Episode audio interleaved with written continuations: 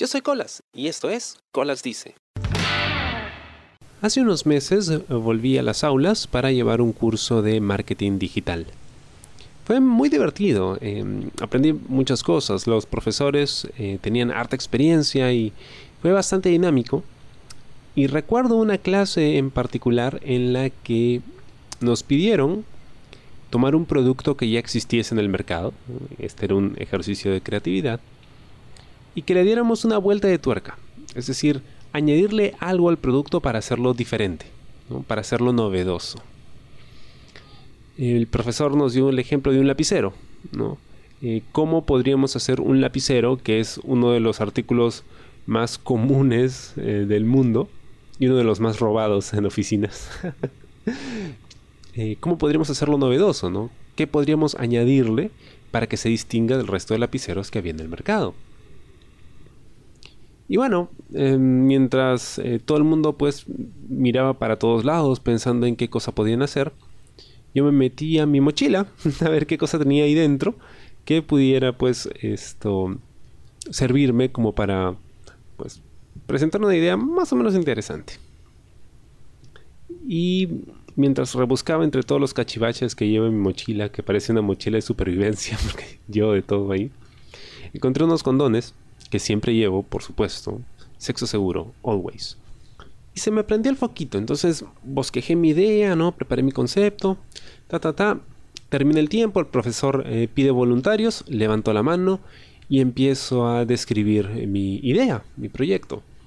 Le digo, bueno, profesor, usted sabe que los flashjacks, y, y el profesor me frena en seco y, me pregunta, ¿qué, ¿qué cosa es eso?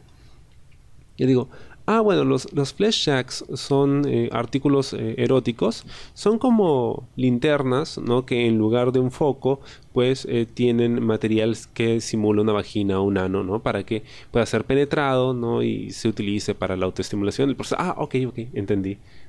Y mientras explicaba qué cosa era un flash jack, podía escuchar risas incómodas alrededor. No éramos muchos en el salón, creo que éramos eh, la misma cantidad de hombres y mujeres ese día. Y podía notar la incomodidad de la gente. Recuerdo había un tipo que estaba sentado tras de mí, que fue el más obvio. Y no, no pude evitar reírse con, esa risa eh, de estúpido. y bueno, le explicaba al profesor en qué consistía mi idea y cómo podía hacer este producto diferente, ¿no? Y al profesor le llamó la atención, ¿no? Me dijo, ah, sí, me parece, me parece interesante, ¿no? Puede funcionar. Chévere. Y luego le pasan la posta a una chica que se sentaba en la parte de atrás. Y le preguntan, ¿no? Bueno, ¿y tú qué, qué has pensado, no? ¿Es algo parecido a lo que ha pensado acá Luis? y la chica me mira con cierto desprecio y aire de superioridad, ¿no? Y me dice, ah, no, yo no he pensado en nada como eso. Yo he pensado en otra cosa. Y habló de su proyecto, ¿no? Que también está interesante. Pero no había necesidad de, de pues, lanzarme esa mirada, ¿no? Despectiva. Y luego le toca al tipo que se sentaba detrás mío, ¿no? El de la risa idiota. Y le pregunta, ¿no? Y bueno, dime, ¿tú qué cosa has pensado? Dice el profesor. Y el tipo responde, ah, bueno, yo no soy un enfermo como él, señalándome y, empieza a hablar de su producto, que por cierto era muy tonto. Bueno, la cosa es que... no, sí lo era. La cosa es que no me sentí ofendido por, por esos comentarios, ¿no? Me sentí un poco cansado en el sentido en que estamos 2019, siglo XXI, eh, y con toda la información que hay allá afuera, con todos los cambios eh, que ha experimentado la sociedad, hay gente que aún se incomoda, primero, se incomoda de hablar de temas sexuales, número uno. Y segundo, hay gente que todavía eh, estigmatiza a los que hablamos de estos temas libremente. Veamos el tema de la chica primero. La forma en la que me miraba me daba a entender de que, o sea, el hecho de que yo hablara de ese tema ya me hacía a mí un enfermo. O sea, que me hacía a mí a un cerdo machista, un opresor. Em, y todo eso lo, pude percibir con una mirada y con el tono en que decía las cosas. Y lo que decía también.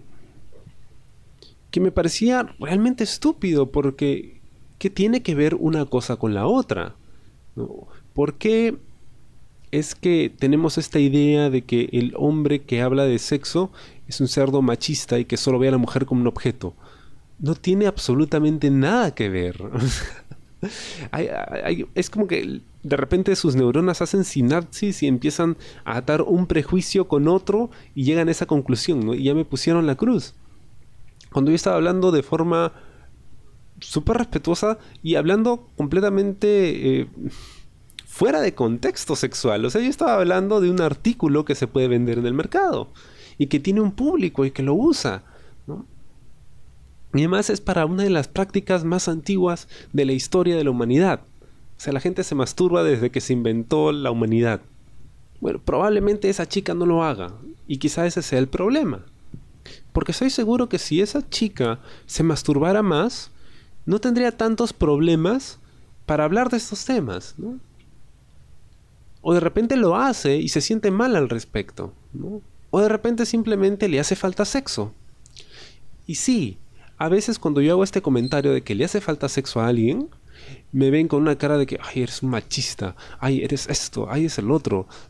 No, es que, es que pasa. Cuando una persona se siente frustrada sexualmente, pues se pone neurótica y hace ese tipo de comentarios, ¿no? Y se pone más prejuiciosa y señala al otro con el dedo, ¿no? Para evitar que lo vean a uno esas cosas pasan. A mí también alguna vez me ha pasado. Hasta que entendí de dónde venía eso, ¿no? Y listo, problema resuelto. De repente le hacía falta sexo a la chica o masturbarse. De repente le hacía falta un flashjack. O bueno, un flashjack no, porque eso es para, para alguien que tiene pene, ¿no? O bueno, podía usar los dedos. En fin, el tema no es ese. Y ahora hablemos del chico que estaba atrás mío, eh, señalándome ¿no? y diciendo que yo era un enfermo. ¿no?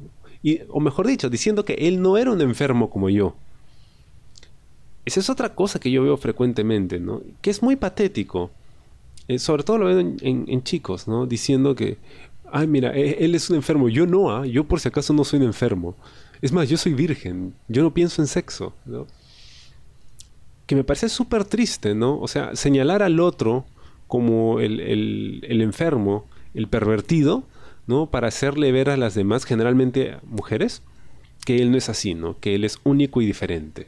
Que él no es como los demás. Dicen que, ay, todos son iguales. Bueno, si todos son iguales, menos yo. Yo soy especial. Yo no soy un enfermo, por si acaso. ¿ah? Yo te veo por tus sentimientos. que me parece súper patético. Súper, súper patético. Porque hasta donde entendía, él iba a la clase con su enamorada. Y a juzgar por la cara de ella, Probablemente sí, pues el pata no le hacía absolutamente nada. no, en un, en un, afán por mantener esa imagen de puritano ¿no? que, quería dar. Eh, y es muy triste, es, muy, muy triste. Esto es algo que veo muy seguido, ¿no? Y, seguimos con esta idea estúpida de que el que habla de sexo libremente, o el que vive su sexualidad, a pesar de que sea una forma responsable y de que pues sea una persona proba en ese sentido, sigue siendo juzgado, ¿no? Que es muy triste, porque ahí es donde empieza el problema, ¿no? Eh, cuando algo que es natural y es una necesidad, o sea, ni, siquiera es, es, como que un gusto, no, no, no, es una necesidad física, está mal visto, ¿no? Es como que de repente de un día para otro la gente te viera mal por comer. ¡Ah! Está comiendo. Ay, no, ¿cómo va a comer? Ay, no, qué asco. Ay, no, yo no como. No, yo no como. No, no, no, no, no, yo no hago eso. No. Yo tomo agüita nomás, yo no como. Ya, imagínense pues eso. Hay muchos factores por los que hemos llegado a ese punto. Pero si ya sabemos que eso es un problema, hay que, hay que soltarnos un poquito, ¿no? Y hablar un poquito más de estas cosas, más abiertamente, ¿no? De forma responsable, ¿no? Con base, para educar, para también liberarnos de esas cadenas, de esos pesos, de esos, de esos prejuicios y poder vivir más tranquilos, ¿no? No como la chica esta, que probablemente le hacía falta su pedazo, ¿no? Ah, ya sé, ya sé, que sonó muy mal, pero es muy gracioso y la verdad es que estoy casi seguro que es así. O de repente no, pero... O, de repente sí le dan, pero, pero no le dan bien y por eso pues, ¿no? Porque si una persona está empoderada y, está en control de su sexualidad y está informada, no tiene por qué estar haciendo esos, esos comentarios, ¿no? Despectivos. Porque jamás falté al respeto a nadie estaba hablando en términos académicos, estaba presentando una propuesta de negocio y de repente me señalan y me ven así como si fuera un depravado, ¿no? como si estuviera así con el pene al aire, corriendo por las calles, ¿no? sacudiéndolo enfrente de cualquier persona que me cruce. Em, y bueno, ojalá pues estos amigos hayan logrado recuperar el control de su vida sexual, se hayan informado un poquito se han dado cuenta de que no tiene absolutamente nada de malo hablar de estos temas, no por el contrario, hablar de estos temas nos hará libres. Espero te haya gustado el podcast de esta semana y conmigo será hasta la próxima, yo soy Colas y esto fue Colas Dice. Chao. ¿Te gustó el programa? Sí. Suscríbete y comparte.